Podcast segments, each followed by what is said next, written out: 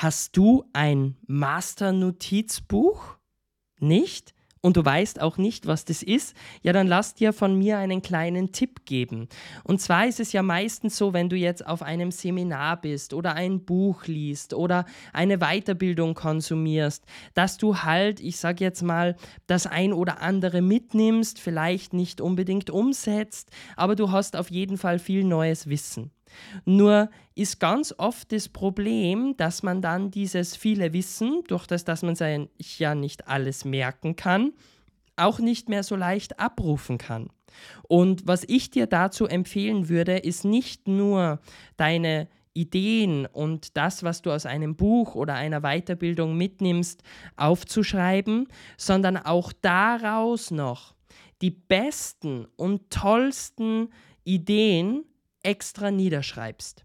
Und dafür suchst du dir ein Buch aus, das für dich besonders ist, das besonders schön ist, besonders wertvoll ist. Und dort schreibst du wirklich deine Key Learnings rein.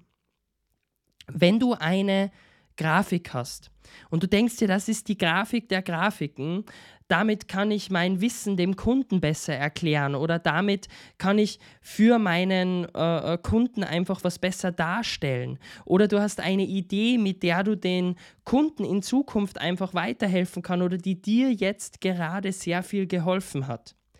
Dann sollte die in diesem Buch sein. Und das Wichtige ist, dass dieses Buch immer an dir ist. Jetzt kannst du natürlich immer und überall ein Buch mitschleppen oder du machst das Ganze auf deinem Handy. Und ich nutze dafür Evernote und habe eine besondere Buchnotiz dort, wo ich einfach alles, was für mich das Aller, Allerwichtigste ist, kommt da rein.